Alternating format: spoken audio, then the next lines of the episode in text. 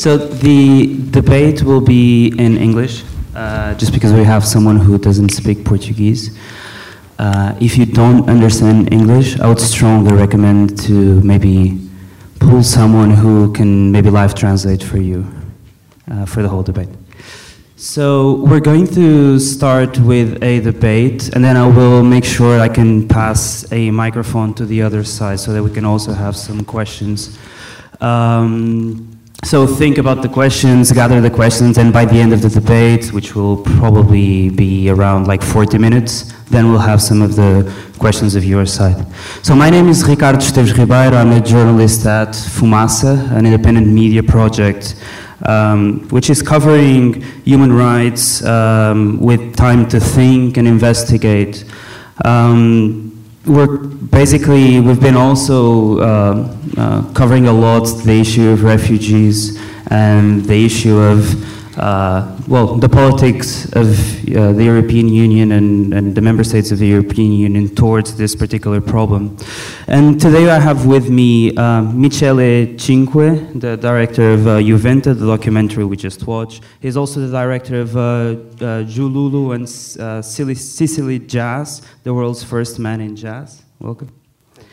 Juan Branco, a human rights lawyer holding a PhD in international law by the École Normale Supérieure is responsible, together with Omer Shatz, for a petition to the International Criminal Court to investigate the European Union and member states officials for crimes against humanity in the Mediterranean Sea and Libya. And is also, um, and correct me if, I, if, you're, if you're not anymore, but you were also a member of the Julian Assange legal defense team, you still are, and a legal advisor to WikiLeaks. And Miguel Duarte, PhD student in theoretical physics at Instituto Superior Técnico in Lisbon, a crew member of uh, Juventa, having done multiple rescue missions at the, Mediter the Mediterranean Sea. He also worked as a volunteer in refugee camps in Greece and Turkey, and is a founding member of the Humans Before Borders, the collective that is organizing this debate. Welcome.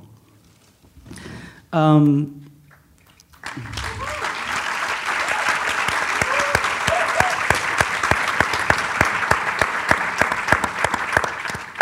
So, Michele, I want to start with you. The, you start the documentary by saying, and I quote, By the time I found out about it in early summer of 2016, the Juventa was already it, on its way from Germany to Malta, the starting point of its first mission in the central Mediterranean. At that point, it was clear to me that this story had to be told. Why did you decide you would be the one telling this story? First of all, I want to thank you, and uh, it was a great emotion to be here with uh, Miguel, and uh, we have met on the dock of the Juventa at the starting of uh, 2017 missions, and uh, I'm, I'm really thanking you and all the collective for the great work you are doing here in this country. And uh, all of you for supporting their work and uh, this uh, this fight which is very much needed uh, uh, to support solidarity in Europe. So thank you for the question. I think um, uh, every documentarist, every filmmaker somehow has to be in love with the story he's going to tell or uh, there is a is a, it's a long process. Uh, it's uh, um, it's something that uh, really you need love to tell the story, to go through all the all the process of doing an, an, an independent documentary. So at that point, uh, I, I read this, uh, this news. It was late actually to jump on board of the but uh, I realized that these guys, uh, these 20 year old people from Germany and from other countries of Europe, had something that my generation have lost, which was the, the hope and the courage and the strength to fight for a better world to fight for and for something they believe in and uh, to be the, the one to be on the front line. So this was for me something completely revolutionary to find these these young guys that uh, uh, uh wasn't lost in this uh, you know uh, powerless uh, that seemed to be everywhere in Europe. Uh, and uh, I'm a little bit older than them, so I, I really got this eureka moment. I said, This is the story I want to, to, to tell. This is something that uh, you know that on board the Juventa jumped a lot of people with different skills. Uh, there was um, medical people, there was people that knew how to manage and to, to, to, to drive a boat or to, and uh, maritime people. And uh, I, my skill was well, to... PhD students of theoretical yes, physics. of theoretical physics and uh, everything in between, I would say. And my skills was uh, as a filmmaker. So I jumped with my skill because I really believed uh, uh these guys uh, had something that could uh, inspire other people. And this is happening, actually. It's happening today, and I'm really happy. But the story was very different when you started, right? So you weren't expecting to, I mean, to do this documentary that you were showing today. Uh, you know, when you start a documentary like this, this is an observational documentary. We never had the screenplay, and you never know where the story will take you. You have to always be like ready to improvise and to be uh, this. For this film, we shot uh, over 500 hours of footage in one year and a half. So it was uh, really a, a, complete rush uh, for one year and a half uh, around Europe, uh, following these uh, these guys.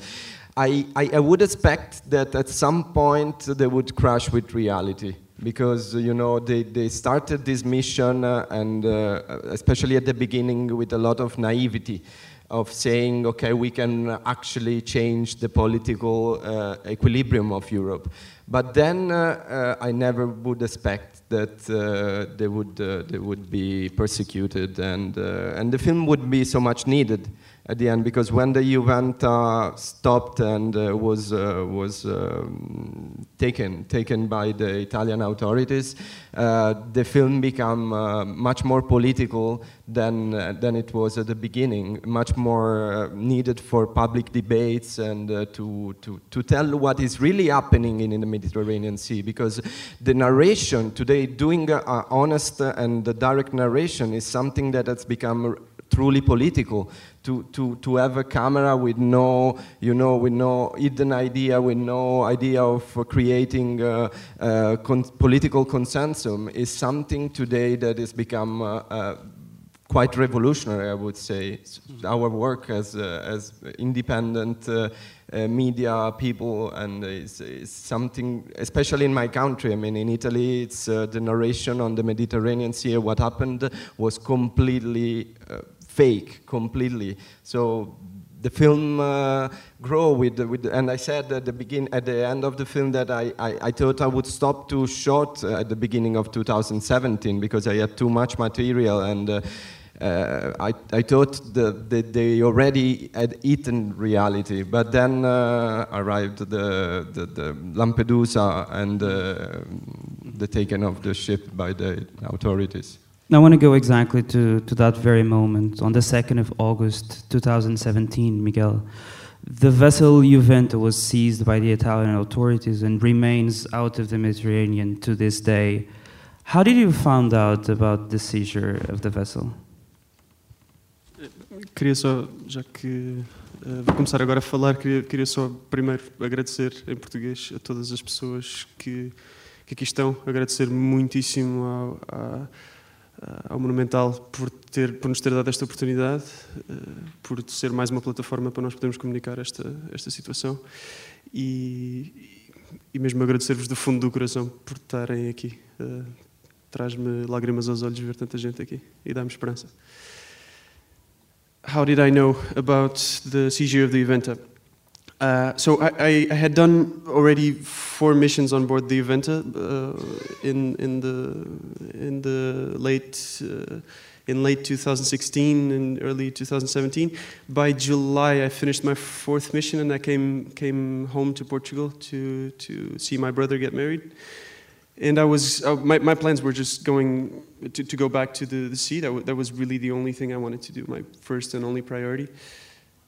And I was two or three days from going back to Malta to join another two missions. Uh, that was uh, yeah, the end of July. I, I, really just wanted to be there, and even uh, between missions, I was I was planning on staying in Malta as well. Uh, I had already packed, but I got a call from from the, the, the head of mission of the mission that I was going to join on the, on the like the third or fourth of August, and he told me that the situation was going on most of the people who were uh, there didn't speak Italian, so they even sent me some official documents and some, some stuff in Italian so, so that I could to, uh, because you tell do them, speak Italian. Yeah, uh, um, it, I was more or less. I mean, I was in Portugal and I was more or less the translator there, even for the. I mean, you can imagine the the surprise of all these people who were there suddenly got uh, suddenly there were 50 policemen searching the ship for fire for firearms uh, while we were just uh, humanitarian uh, we're just humanitarian aid workers right? And so it, it, didn't make any sense and and the language was not um, understand it so so it was it was very very difficult to understand. It completely surprised everyone. Less than a year later Investigations by the, Itali the, Italian judiciary started against you and nine members, nine other members of the Juventa crew. Why are you being investigated for a crime that can put you in prison for 20 years? Why are we being investigated? I would say for, for a, a very specific political uh, uh, purpose. Uh, we've, we've all seen the, the rise, unfortunately, of, the, of a xenophobic, uh, at times racist uh, narrative in several countries in Europe, with special focus in Italy, sadly. Although this was before the, uh, the, the, the government that now is being led by, for example, Salvini as one of the representatives. Yeah, but it would the investigation yes. started well before the elections that led Salvini exactly. into power. Yeah. This, this government can be called anti-immigration, but we shouldn't run the risk of, of thinking that the other one was, was pro-migration, right? Uh, all these problems started, I mean, for the Juventa at least, all these problems started way before there were elections. So even the, even the, the government from uh, Matteo Renzi was, was very unwelcoming in, in, in, uh, in many respects. Um, were you expecting this investigation? If you actually follow the um, the chronology of the investigation and the judiciary, at least the one that they are mentioning, the investigation inside the vessel was actually being the or for Juventa and Jugendrettet, the, the NGO that was holding the vessel, was actually being done well for a year before you actually uh, before that, the, the vessel was actually seized. Did you know this was happening? Did you suspect that this was happening no, before? We, we, had no idea whatsoever. I mean, we knew that we had a lot of uh, unsympathy by, uh, from, from a lot of people, and, uh, and that could amount to, to, uh, to, to some problems in the future, but I, I don't think anybody ever imagined that uh, basically upholding international law and saving people, which was exactly what we were doing, uh, could ever bring us to, to legal problems. And it, it, it, came as a complete surprise on, on the 2nd of August, as you saw in the movie. Mm -hmm. Did you ever suspect, uh, Michele, while you were uh, inside Juventa? Uh, from uh, the spring 2017, we had a huge uh, change in the climate, in the political climate. Uh, as I was a little bit outside, uh, I didn't have the same perspective as the activist. And I would say that we really witness uh, the, the, the change of, of, the, of, of how these people were seen by the public opinion. So from day one, when I started filming, they were seen as heroes. They, were, they, they also won some prizes in Germany for social, uh, you know, actions and uh, youth uh, heroism. And uh, then uh, in spring 2017, uh, with the Minniti, the Interior Ministry of the Gentiloni government, we really starting to you know, smell that uh, there was something big uh, going on. But we never could think that uh, because this investigation started uh, with two undercover agents on board the Vos Hestia, which was another search and rescue vessel active in the Mediterranean Sea in that period. And these two guys. Well, phone calls was also being were also being monitored, for example. yeah, yeah, and are also under accusations. And but these two undercover agents were uh, linked with uh, La Lega di Salvini and with the identi- identitarian generation, this uh, pan-European uh, far-right movement. So they were. It was it was uh, an investigation uh, that started with a political uh, will to to find something wrong in the in the NGOs uh, work. Hmm. Juan Branco, what do you feel like it's the goal of this investigation? Is the aim of the Italian judiciary to put these people behind bars? There is a clear, I mean, the clear objective is to criminal, criminalize NGOs in order to uh, make the implementation of the migratory policy of the EU successful, in the sense that success for them is to avoid any crossings in the Mediterranean at any cost. So there's been two periods of time in this policy. The first one, which was the end of Mare Nostrum, which was a search and rescue operation, and its transition to Triton, which was a repressive operation. So they reduced willingly the scope of search and rescue because, and this is interesting, there has been a there had been a judgment from the European Court of Human Rights, which was called Hirsi judgment, which forbid any um, tra- transportation of people you had saved back to a, an unsafe port.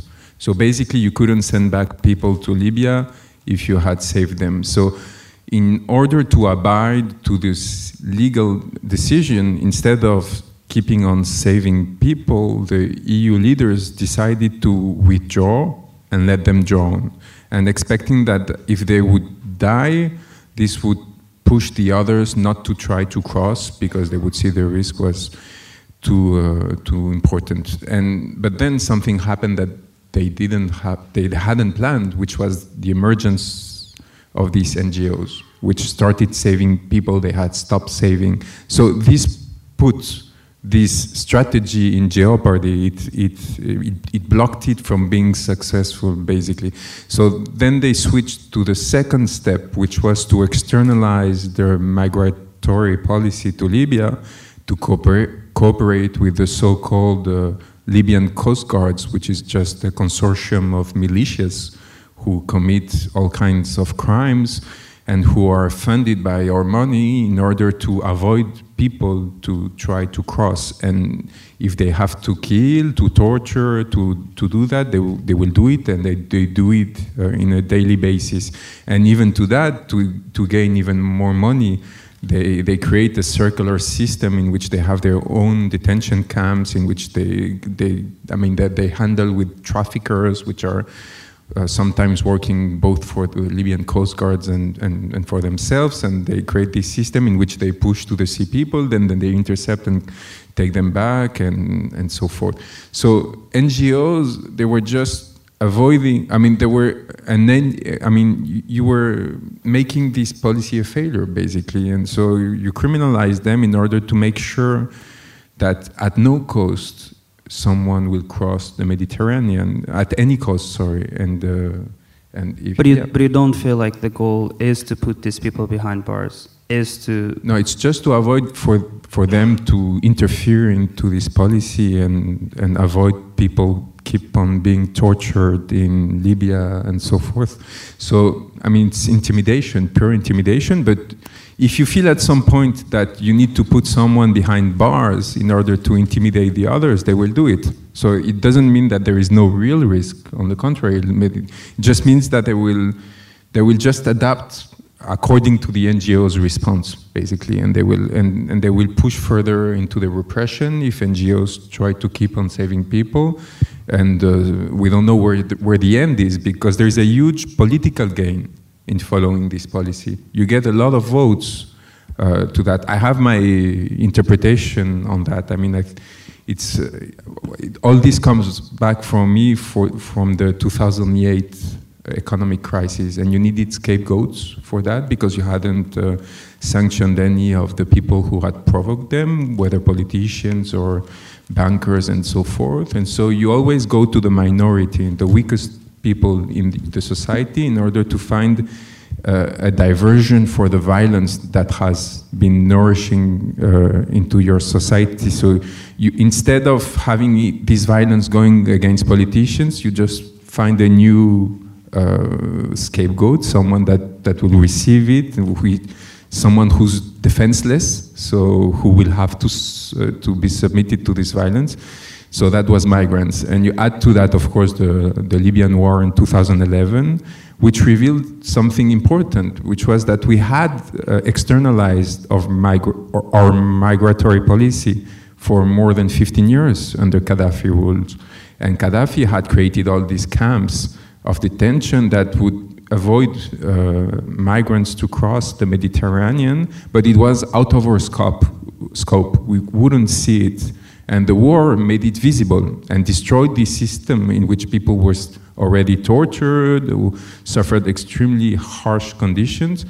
And, and suddenly we saw that this phenomenon was existent and we didn't know how to react. But we, I mean the leaders, and therefore they started committing what we have qualified, this policy we have qualified it as systematic and widespread attack against the civilian population, and that's that's a crime against humanity. That's what defines a crime we'll, against we'll humanity. Be, we'll be talking about that also. Since 2016, more than a dozen legal actions were initiated by member states of the European Union against rescue NGOs or its activists. Doctors Without Borders, for example, stopped its res rescue operations after the seizure for more than two months of its boat Aquarius, responsible for the rescue of more than 30,000 people. Proactiva Open Arms was also stopped by the Spanish uh, authorities this year. Sea-Watch and also a vessel seized by the Maltese government. And last month, Carola Rackete, its captain, was detained and put into house arrest for, for a few days. Um, she was set free on Tuesday by the Italian judiciary. More than 10 different NGOs and multiple vessels worked in the Mediterranean Sea for the past three or four years. But during the past couple of months, only Sea-Eye and Sea Watch were rescuing people there. Do you also agree with Juan Branco that the goal was to stop the rescue of the um, of the Mediterranean of the, and stopping these NGOs and stopping activists from rescuing refugees? I mean, the goal of the investigation, of your investigation, all of those that I've listed. It's really the only plausible goal that I can think of because I mean the if we take a closer look at the investigations, the, the, the, details of all this and how this happened, it's so clearly preposterous, ridiculous that there's there's no way that uh, it's aimed that this is um, an initiative that's aimed at making us respect the law. Like it's, it's not an attempt to, uh, to enforce the law. It's an attempt to, to achieve a very specific political goal. So I think they, that, that, that has been the strategy implemented by the Italian authorities, but not only. This is, this is quite, a, quite a widespread tendency in many countries in Europe. We, we, we've been seeing what happens in um, in Spain, for example, all the, the Spanish uh, civil rescue ships have been stopped from, from rescuing in, in, in uh, Greece as well. Uh, similar actions have happened uh, from the, the, the, Greek authorities. So this is, this is quite a, a, widespread tendency with, with that very specific political goal. Yeah. September last year, a UN, United Nations report called Desperate Journeys showed that although the number of people arriving in Europe and crossing the Mediterranean significantly dropped, the cross became deadlier than ever. Quoting the UN's uh, press release, the report shows that while the total number of people arriving in Europe has fallen, the rate of deaths has risen sharply, particularly for those crossing via Mediterranean Sea. In the Central Med, one, July, uh, one person died or went missing for every 18 people who crossed to Europe between January and July 2018, compared to one death, one death for every 42 people who crossed in the same period the year before, 2017. Juan, on the 3rd of June, you and Omer Shatz uh, put forward a legal case before the International Criminal Court. You were talking about that just now, asking the court to investigate European Union and EU member states officials for crimes against humanity in the Mediterranean Sea um, and in Libya. Talk about this. It's a 250 page investigation that we started three years ago. We were helped by students of Sciences Po on that, which aimed at systematizing the analysis of what happened and show that all this, I mean, for the public sphere, all this too often appears as a drama or a succession of tragedies which are the fruit of powerlessness, in the sense that we, we cannot do anything about it. No, there is all these people who are dying, and we cannot save them. Sometimes we manage to save some, but it's a drama. What we show it, it's it is that is the, it is the result of a political will and that the decisions that were taken of criminalizing NGOs, of withdrawing of Mare Nostrum, and further, were taken in knowledge that it would trigger a huge increase in deaths. We have internal notes from Frontex, which is the European agency in charge of these issues, and internal documents from EU uh, chancelleries that show that they knew in advance that many people would die out of their decisions. But the, I mean, it was politically too helpful for them to do to do so, even though it would uh, trigger the deaths of thousands. So they they triggered the death of more than 14,000 people in our calculations, very conservative, because this is a criminal case. What we are aiming at is to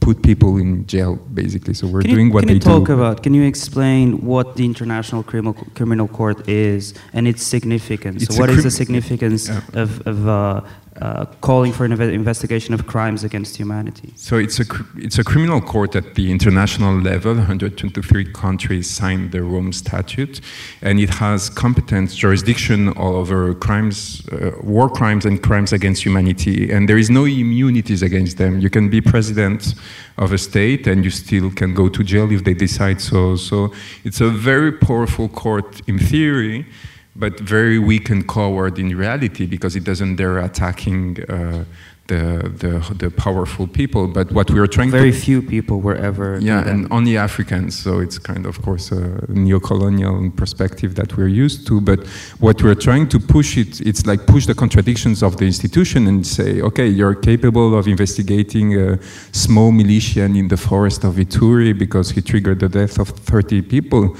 Are you capable of prosecuting the guy you're taking cocktails with every week in Brussels and The Hague, Rome, and Berlin because he triggered the death of 14,000 people?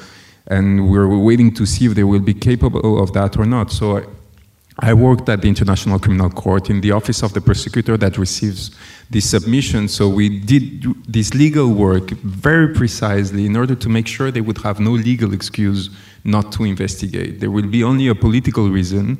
If they decide, I'm not saying not to prosecute or to judge or to condemn, just to open an investigation. It's already crazy that they didn't do so. The European Commission, in a reaction to a complaint, admitted mistakes.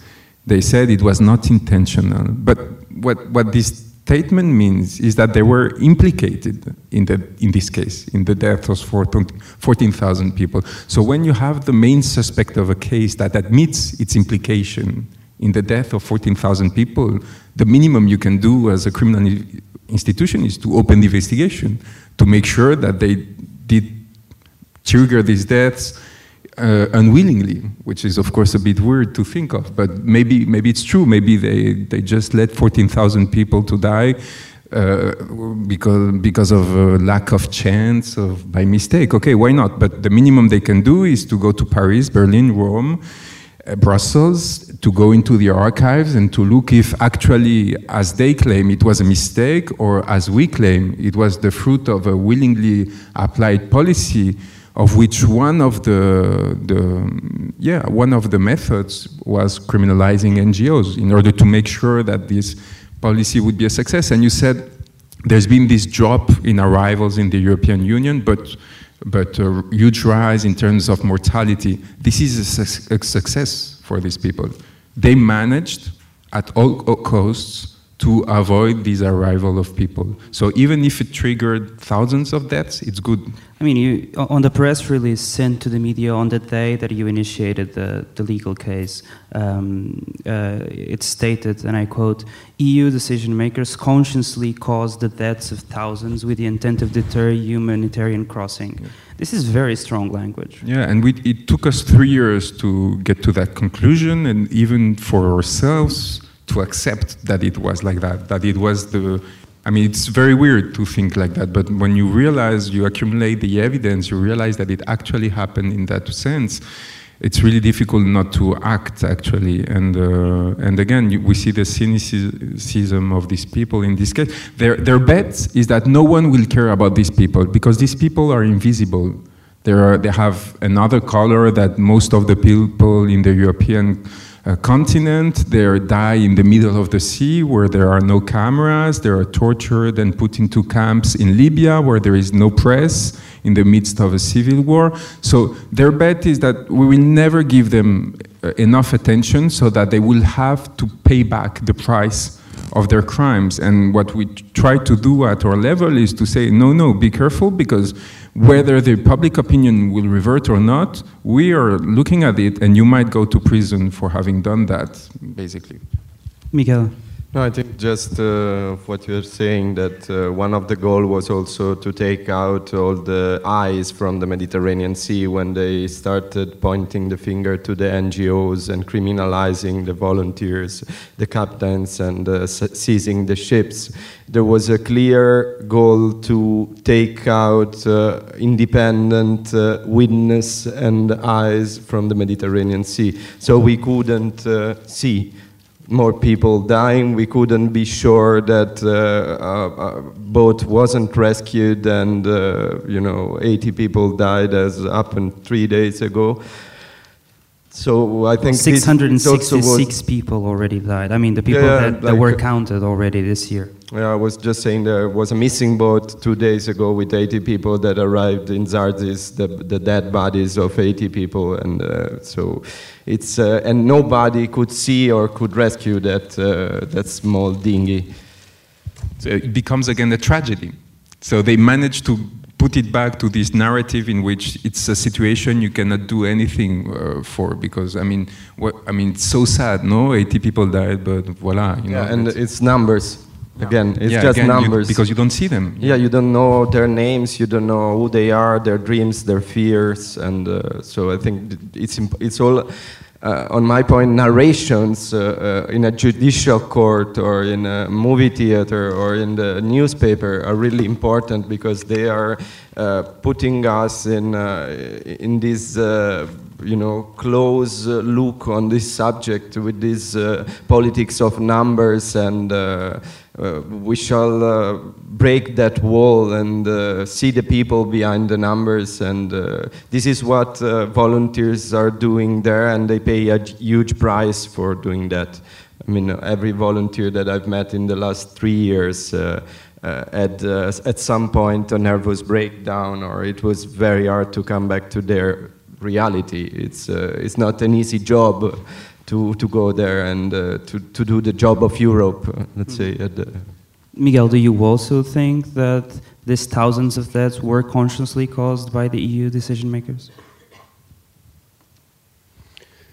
Yeah, I think I do. There's, I mean, to to actually predict the magnitude of, of the human catastrophe that, that is still uh, taking place, I, I, don't think the, the, the policymakers had that in, in mind specifically because the, the amount of people that actually try to cross and the amount of people that actually manage to cross depends on so many variables. The very practical things like um, availability of boats, for example, uh, of material, of gas, uh, the, the political um, or military situation in Libya that's changing from day to day.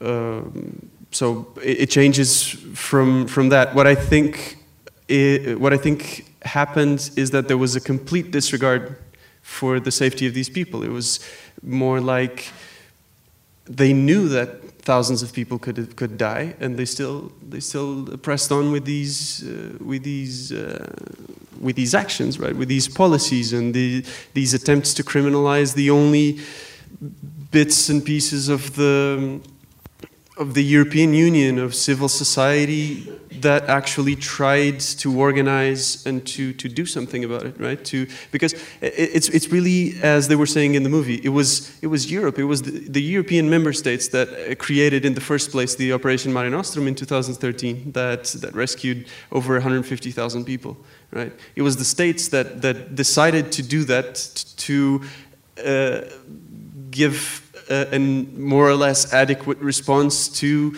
the hundreds of deaths that were, that were taking place before there was any rescue, right?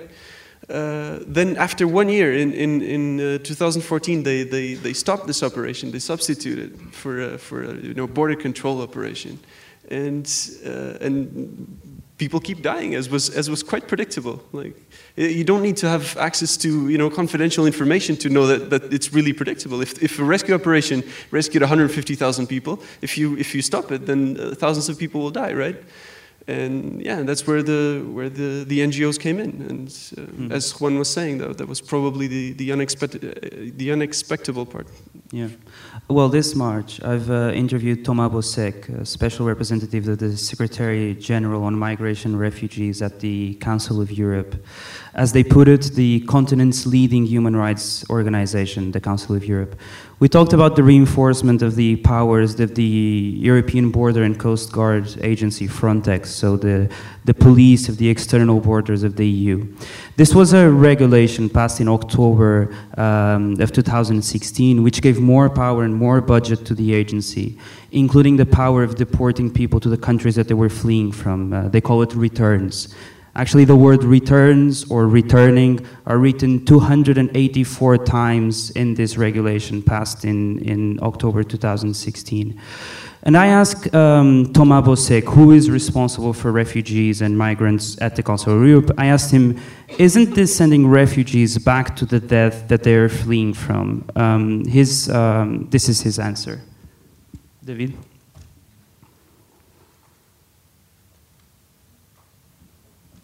Só um bocadinho.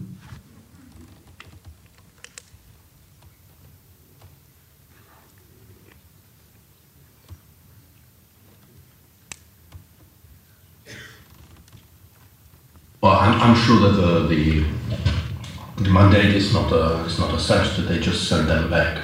They have to process uh, everyone, and if there is a request for asylum, uh, they have to assess their vulnerability, and if they can be sent back to the country. There is no danger for their life, or they could be uh, treated inhumanly there. But uh, well, I mean, Libya. Uh, do you feel like Libya is a is a country where there's no danger to life?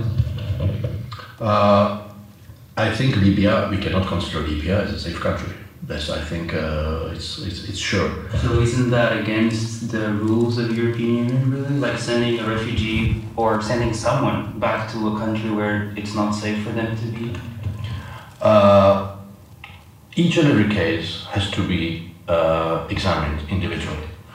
And if, after this examination, uh, they come to the, to the end that uh, this country is for this uh, individual, for this particular case, not safe, then they cannot be sent back. I think uh, the answer is there. Hmm. And do you believe that that was always the case with, with Frontex? I, I really don't know. I don't have, I don't know. I don't have uh, data. I don't. I don't have uh, enough information of individual cases. Mm-hmm. Okay.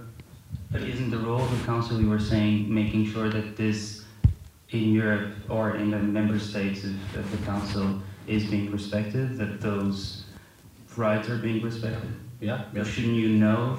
This is the, the role of the of the Council of Europe that our member states, that our member states uh, are uh, uh, they, they, they don't violate, violate the the standards that that we have, and this is what I, I, I said. I'm.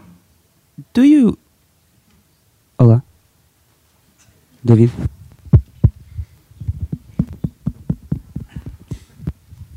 Hola, hola. Hola.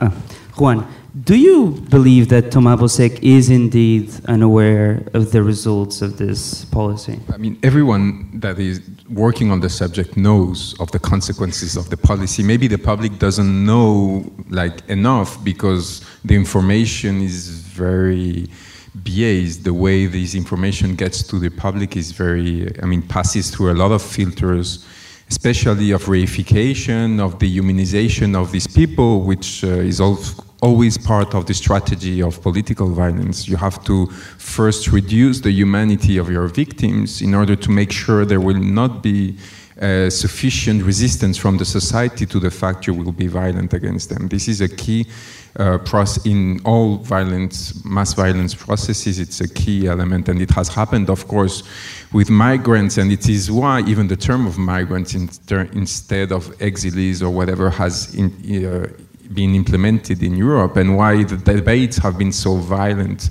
over the subject. The idea was really to repress any capacity of empathy towards them. And, and yes, the EU strategy has been to avoid any contact with these migrants, basically just to make sure they, will, they would not be legally responsible for them. But this avoidance policy is per se criminal because these people were under their responsibility. And for example, the Libyan coast guards to which we're externalizing our migration policy are actually funded and instructed by us. So they're just acting as proxies to us. And all the crimes they are committing, which are hor hor horrible. I mean, the, we have in our demand, for example, a cable from German ambassador to Niger, which was sent directly to Angela Merkel three days before she had to negotiate an agreement with the government of Libya.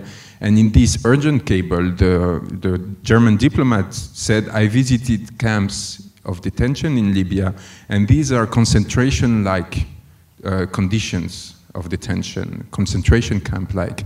So, my friend Omer Shatz, whose family has been deported to concentration camps, uh, during the Second World War. Uh, I mean, he always says, I mean, these guys are Germans, so they know what they're talking about when they're talking about concentration camps. I wouldn't allow myself this joke, but he, there is consciousness everywhere. There is consciousness to the point that they willingly created all these very elaborate strategies to avoid legal responsibility for their criminal acts. Now that we're talking about Frontex, Michele, I just realized your T-shirt talks about that. Can you show us and talk about why you're wearing that?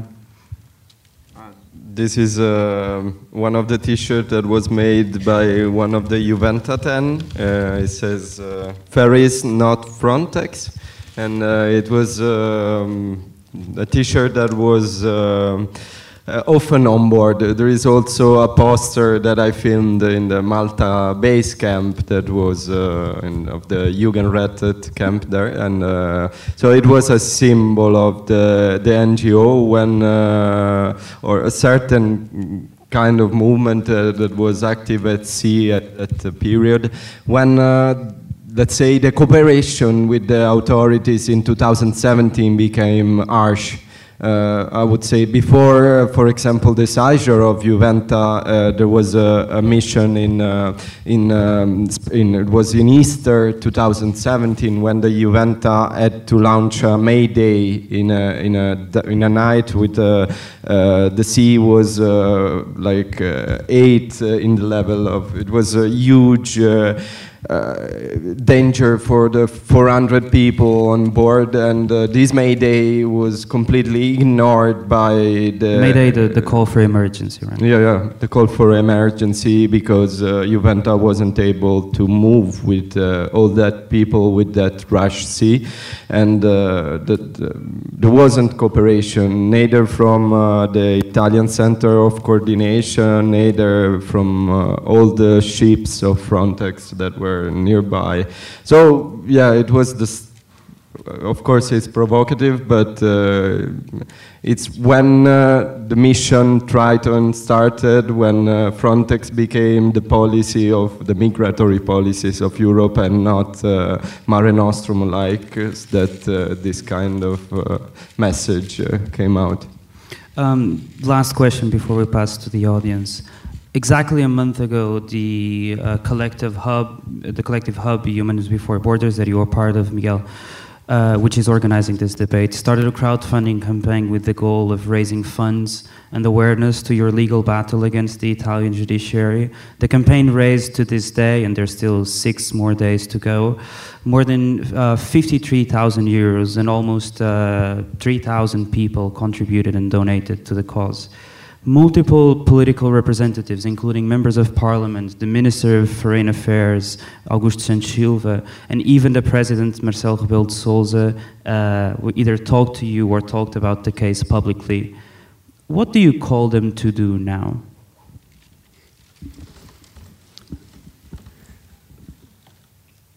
I think a lot has been done already for, for us and for, and for this case and for uh, solidarity in general, uh, or for this, for this fight against the criminalization of solidarity.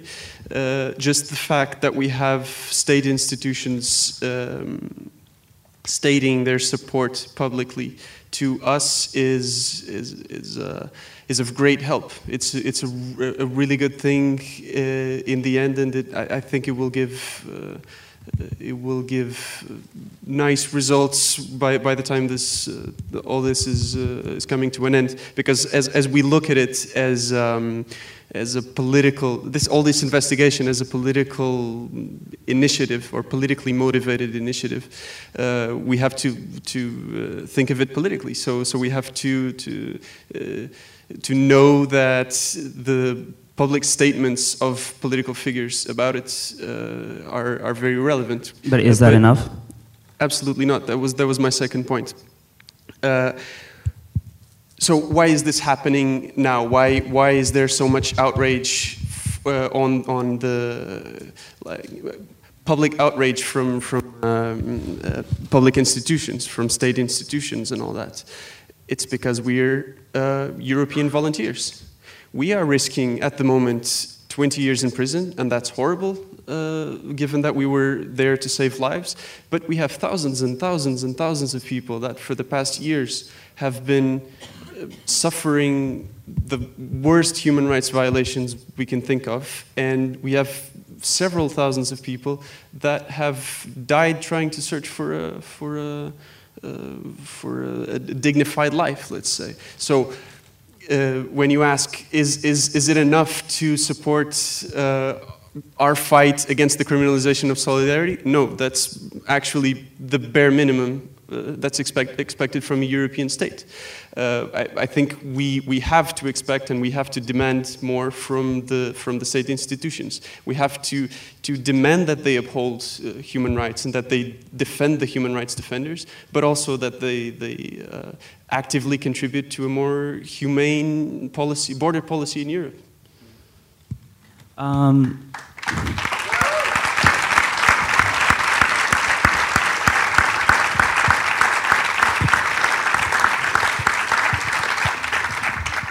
So we're now open to questions. Uh, raise your hand if you want to ask a question. I would probably recommend to maybe listen to a question, then an answer, and then a question, and then an answer. We have time, so please, uh, yeah, raise your uh, arm. Also, if you want to make the question in Portuguese, that's also okay. I can try to translate. Ok. Uh, queria apenas relembrar que a nossa responsabilidade individual é um mar. Aliás, desde a antiga Grécia, já em Homero, se dizia que o mar é o pai de todos. Estou a fazer uma peça de teatro sobre isso já agora. Uh, só para dizer que o que, se passa, o que se passou na Grécia, na ilha de Lesbos, o que se passou nas margens, e estou a relembrar o que se passou na ilha de Lesbos, foi que a população inteira de uma ilha pôs praticamente ao serviço dos refugiados, alimentou-os, fê-los sobreviver, lutou por eles, ao lado deles, e depois a grande tragédia, a grande. Uh, nem sei qual é a palavra, foi eles voltarem, voltarem para a Turquia, em condições de escravatura ainda piores que eles tiveram. Estou-me a lembrar do que se passou em Atenas, os campos de concentração de Atenas, que recebiam 700 euros por cada pessoa que recolhessem e tratassem, e os campos de concentração eram tão maus, as condições eram tão péssimas, as pessoas estavam com temperaturas de 40 graus, que eles revoltaram, muitos foram mortos. E tiveram uma população inteira ao longo de dois anos. Eu segui como tradutor essas situações, por isso sei do que estou a falar. Uh, houve, houve, greves de, de fome uh, massivas de imigrantes, estou-me a lembrar em 2011, na Grécia, uh, de centenas de pessoas que fizeram essas greves. Estou-me a lembrar das minas que os próprios gregos puseram nas, nas margens do rio Ebro, minas para matar as pessoas que fugiam do Iraque, que iam refugiados de guerra. Estou-me a lembrar de muita coisa dessas. Estou-me a lembrar essencialmente do que, do que os refugiados, que são refugiados climáticos já, estou-me a lembrar do que se passou na Síria, se estivermos atentos ao que se passou na Síria e o que antecedeu o que se passou na Síria, sabemos que já são efeitos das, das, das questões climáticas, não é? Portanto, o, Portugal em 2021 vai ter o dobro da área marítima vamos ter fronteiras muito mais abrangentes e vamos ter uma responsabilidade muito grande. Se calhar vamos todos como piratas para o mar para, para recolher os refugiados que vêm aí, que vão ser muitos, muitos mesmo, de todo o lado. Era só isso que gostava que o Miguel, em particular, comentasse isto. Obrigada.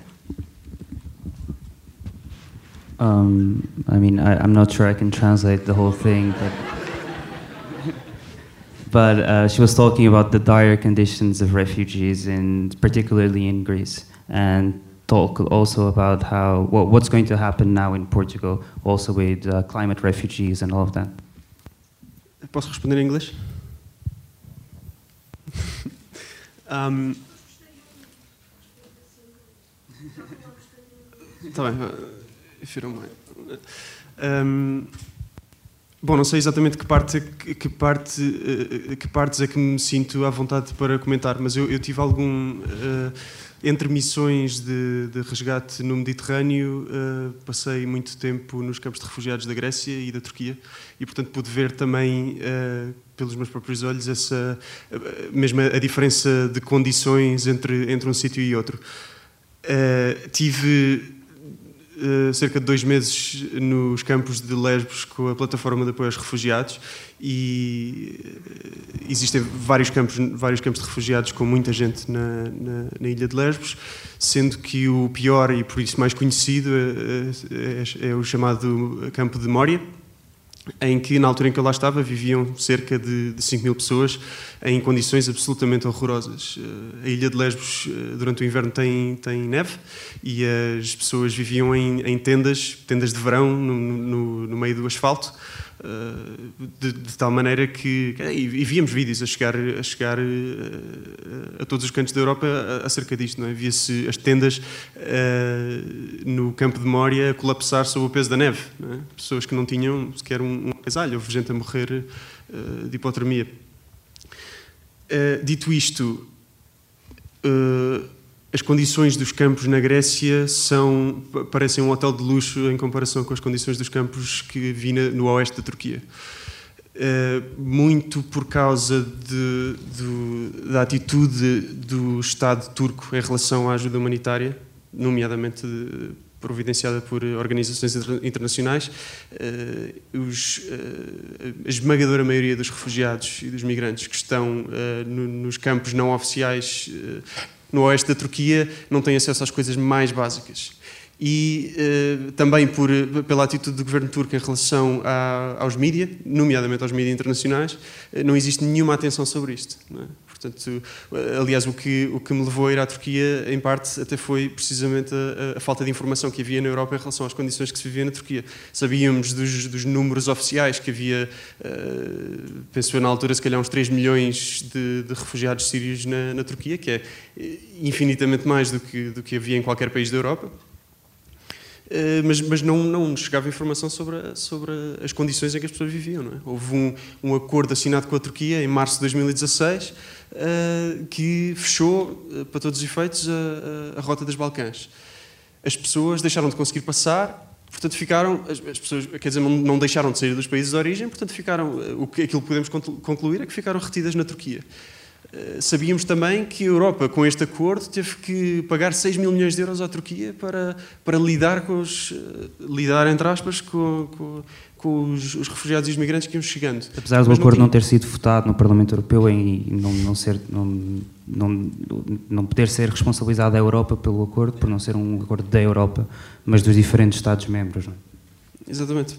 Pronto, e, e pronto, é, é, é, estranhíssimo e é, aliás, sintomático de um problema muito maior a, falta de informação que temos. Quer dizer, se nós pagamos 6 mil milhões de euros de dinheiro dos contribuintes europeus para tratar, para cuidar destes, destes refugiados, então onde é que está a informação sobre a maneira como estas pessoas estão a ser tratadas?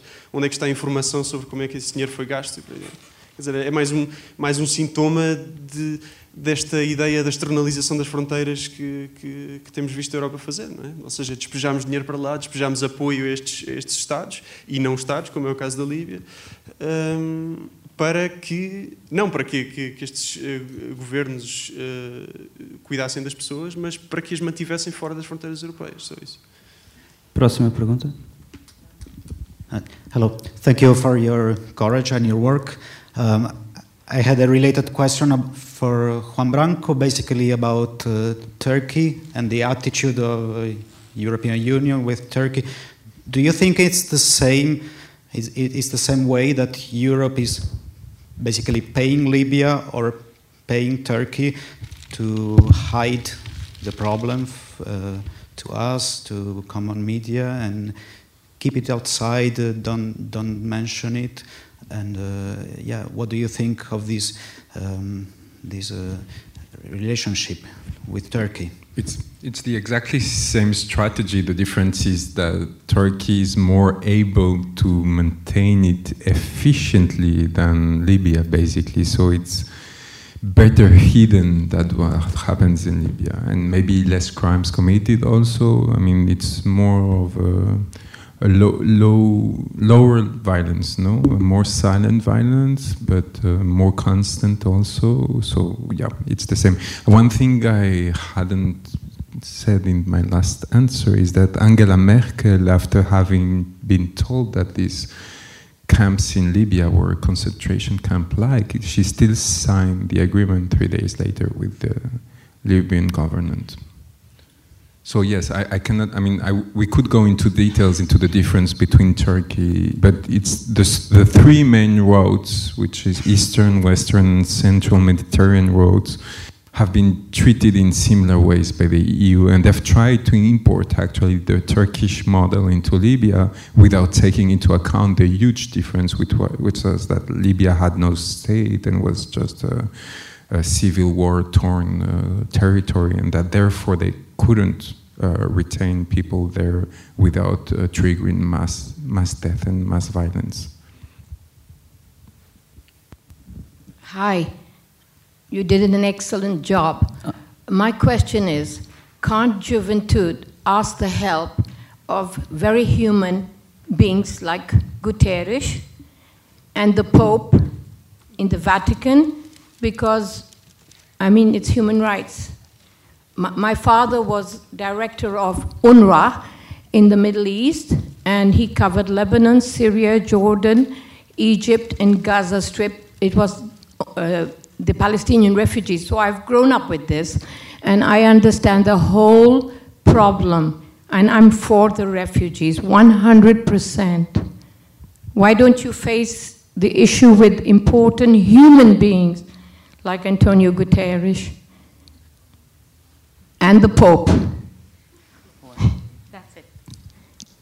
The Pope has spoken about it uh, lately, very with very strong words. But his political power today, for the worse and the better, maybe is limited. So. Uh, and Guterres, it's the same. He has, as a sec general secretary, he has uh, power of organization of the UN and of its agencies, but he cannot waiting the states to make them change the policy directly. He can only influence them, and I don't know if he has been trying to do that. Actually, I have been.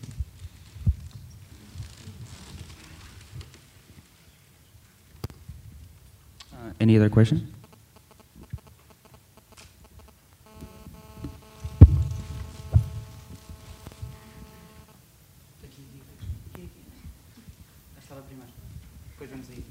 Yeah. Uh, I have two questions. So first, it seems that the root of the problem is the instability and the civil war and the military coups in Turkey and, and Libya. And so, obviously, saving lives in the sea is a, a moral imperative. But aside from that, um, what do you think uh, the EU should be doing in terms of acting in those countries? It seems like injecting money is not good enough because it will probably fall in the wrong hands. And so, I would like to hear your, your views on that. And also to Miguel, what has you, you said previously that um, you had there was hostility on the part of the authorities in Italy and in all those countries. What about the civilians? What about their reaction to, to your presence in those countries?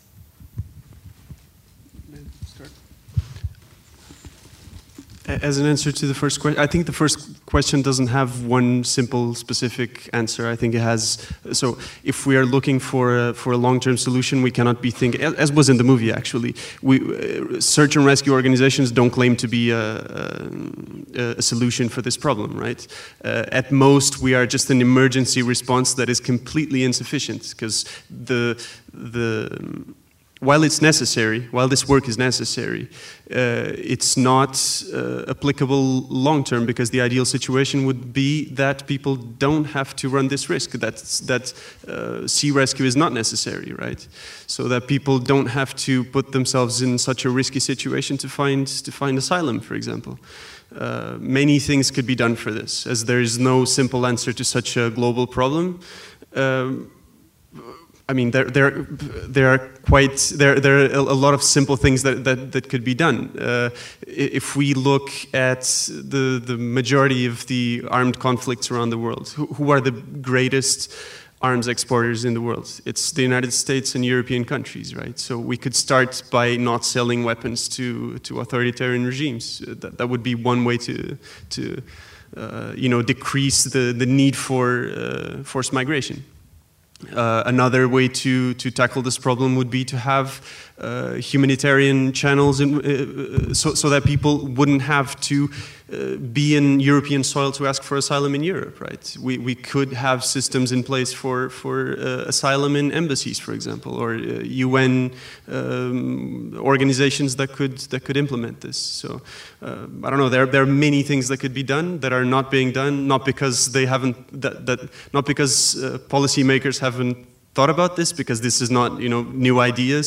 Uh, this is this is just the, the, the lack of will of political will to to do something about it. The second question, I think probably, uh, I mean, sp speaking about Italy, I think Michele is probably a better person to to answer this because um, we did not work in Italy. We worked in international waters, and our base camp was in Malta. So we, in practice, we went to Italy maybe three or four times in, in the whole year that we were working, and that was only when we only to the port of Lampedusa when we were actually forced to do so. So, uh, as an organization, we were not very much in contact with the with the Italian public. Only what we got through through the media, right? So you, mm, I didn't get the point on uh, Italy. Uh, yeah, well, uh, basically, what's what's the, the response of the? I think I think that's what you were asking, right? What's the response of the public in in Italy to our presence, to our work?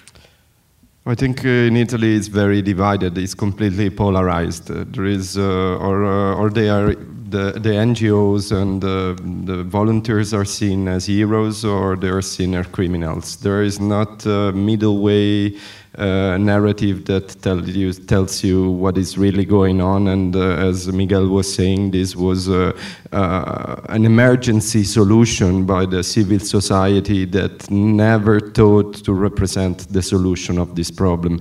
Uh, there is al always a feeling when you go back from a mission, when you in the time that it was possible of powerless.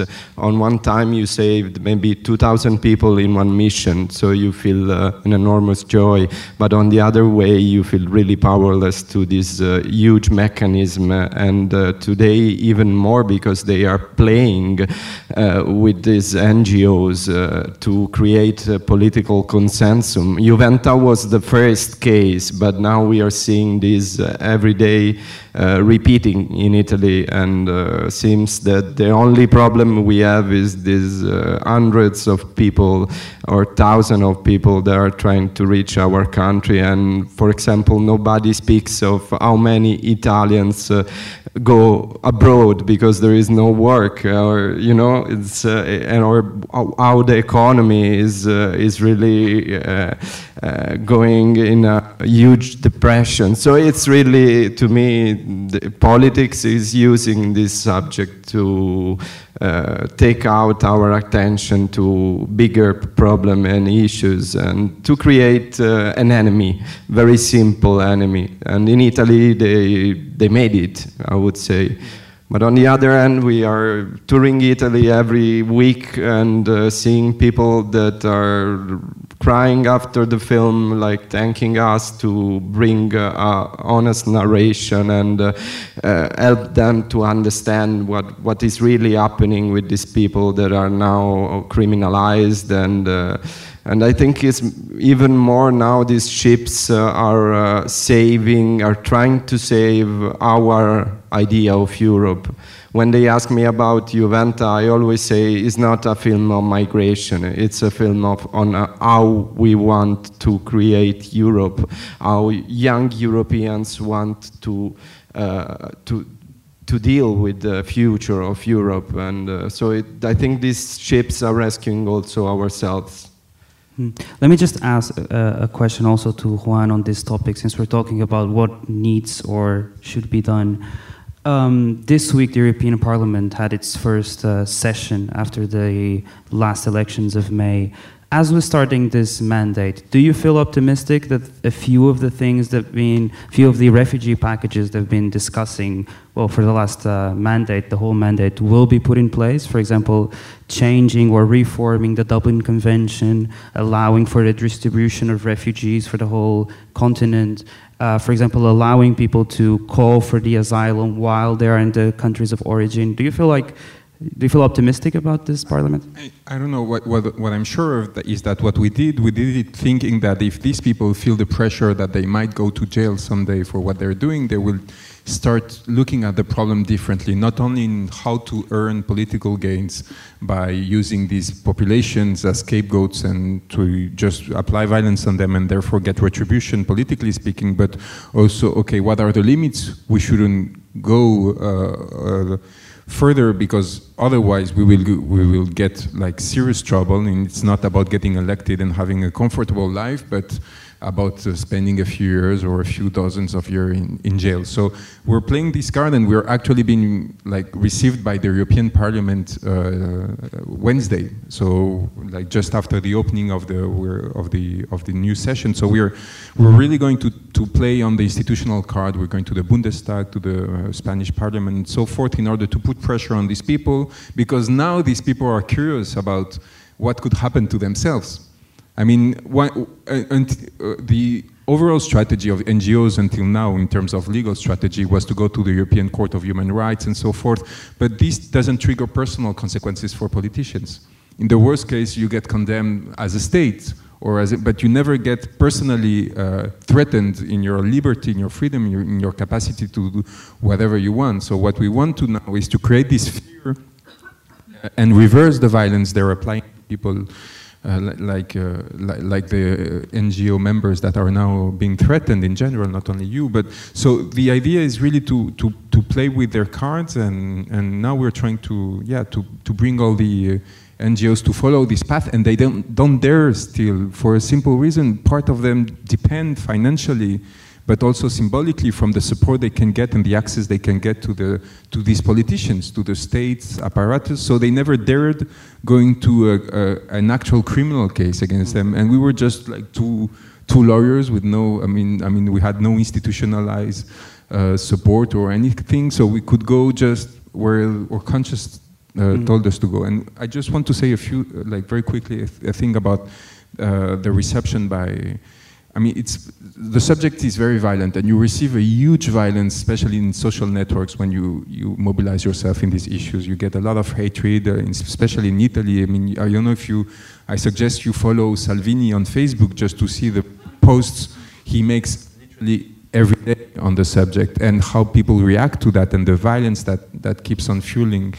And one of the way we, we found not to be exposed uh, to this violence that much, at least in France, was our engagement with the Yellow Jackets, which is this social movement which is completely despised by the elites, which is fighting basically for social rights and more equality, etc. And suddenly, if you find yourself both from, um, from the side of the proletarians of your country and from the migrants, there is something weird that happens and it's no longer like them against the migrants, no? Like they don't feel like that migrants are going to take uh, their bread and put them into even worse situation and this is all an elite organi organized system in which they bring in foreign people in order to, to reduce wages and stuff. And suddenly they ask themselves, but why someone who has been with us, who has been defending us for months against the whole establishment, suddenly also takes this position? We thought this was like contradictory, and, and this has protected us a lot.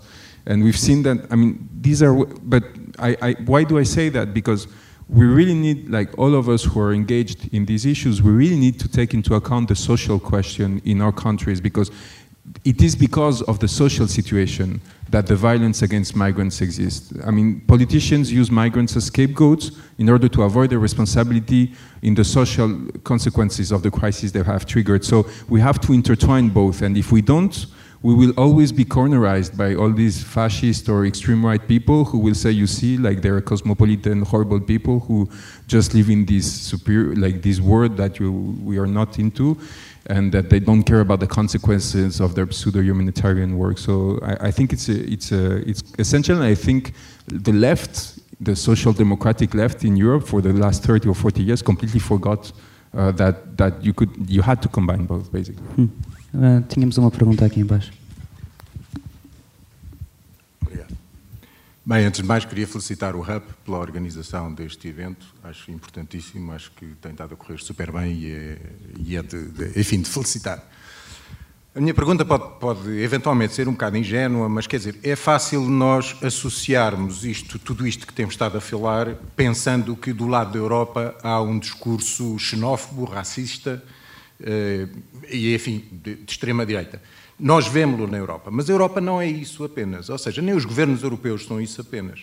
Penso que todos temos essa consciência e, portanto, não obstante, todos voltam as costas ao problema quando, quando surgem, eh, enfim, notícias eventualmente mais, mais, eh, que se notam mais, que aparecem mais na imprensa, todos voltam as costas a isso. Eu queria perceber um bocadinho o, o, o, que, é que, o que é que está a acontecer, quer dizer, do ponto de vista não do ponto de vista dos, dos, dos partidos ou dos governos que, que, que, alinham por esta narrativa xenófoba, mas do ponto de vista de todos os outros que constituem a Europa, que não têm a mesma narrativa.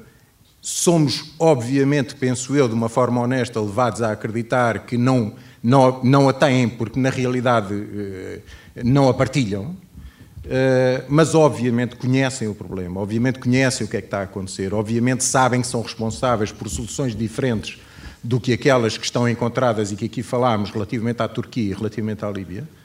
No entanto, viram as costas.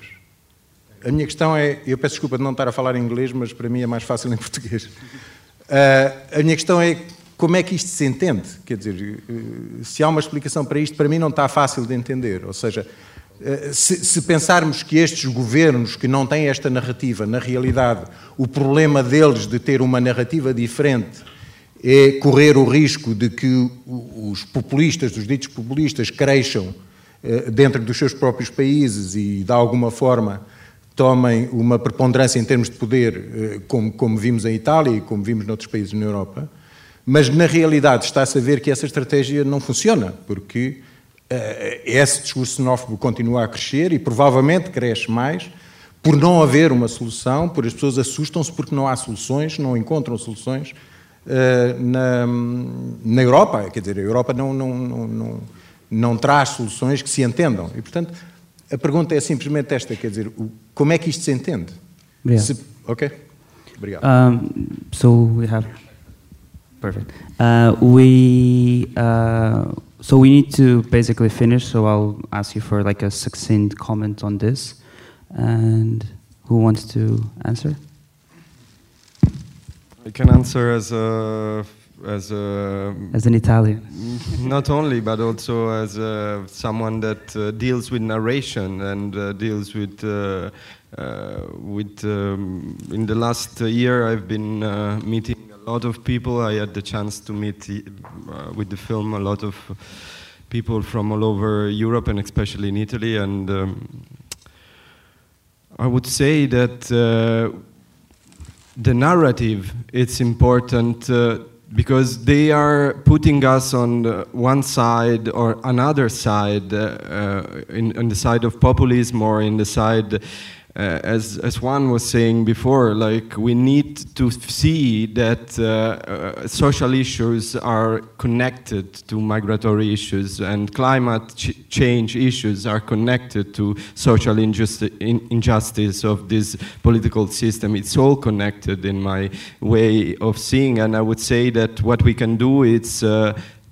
create different narrations because it's all about uh, communication today it's it's a world that over communicates on social media like uh, our uh, minister of interior uh, salvini is only communicating by social media. He never gives an interview. So uh, they are the ones that understood the power of social media before i would say and uh, also what is happening in different countries of the world uh, to me testify the same, like Bolsonaro in Brazil or the era of Trump. I would say they, they are using social media in a very smart and uh, profitable way. And I think we shall create a different narration and uh, unite. I mean, uh, what I'm, I'm, uh, you know, moved by what is happening here in Portugal with this uh, young, uh, you know, volunteer and phy- physics, and that uh, uh, what has moved just only him and uh, the collective and the people behind him, and uh, you know, this movement of young people. And look what ten guys of the Juventa have moved, and uh, so I think we shall take action. This is uh, we we shall go out of this powerness that uh, that, they put on our shoulder as something that is uh, is is done. You know, we are actors. We are not. Uh, we we have something to do and something to say. So let's do it and let's say it. Oh, thank you so much. Thank you for being here. Muito obrigado. Uh, Juan Branco, Michele Cinque e Miguel Duarte. Muito obrigado.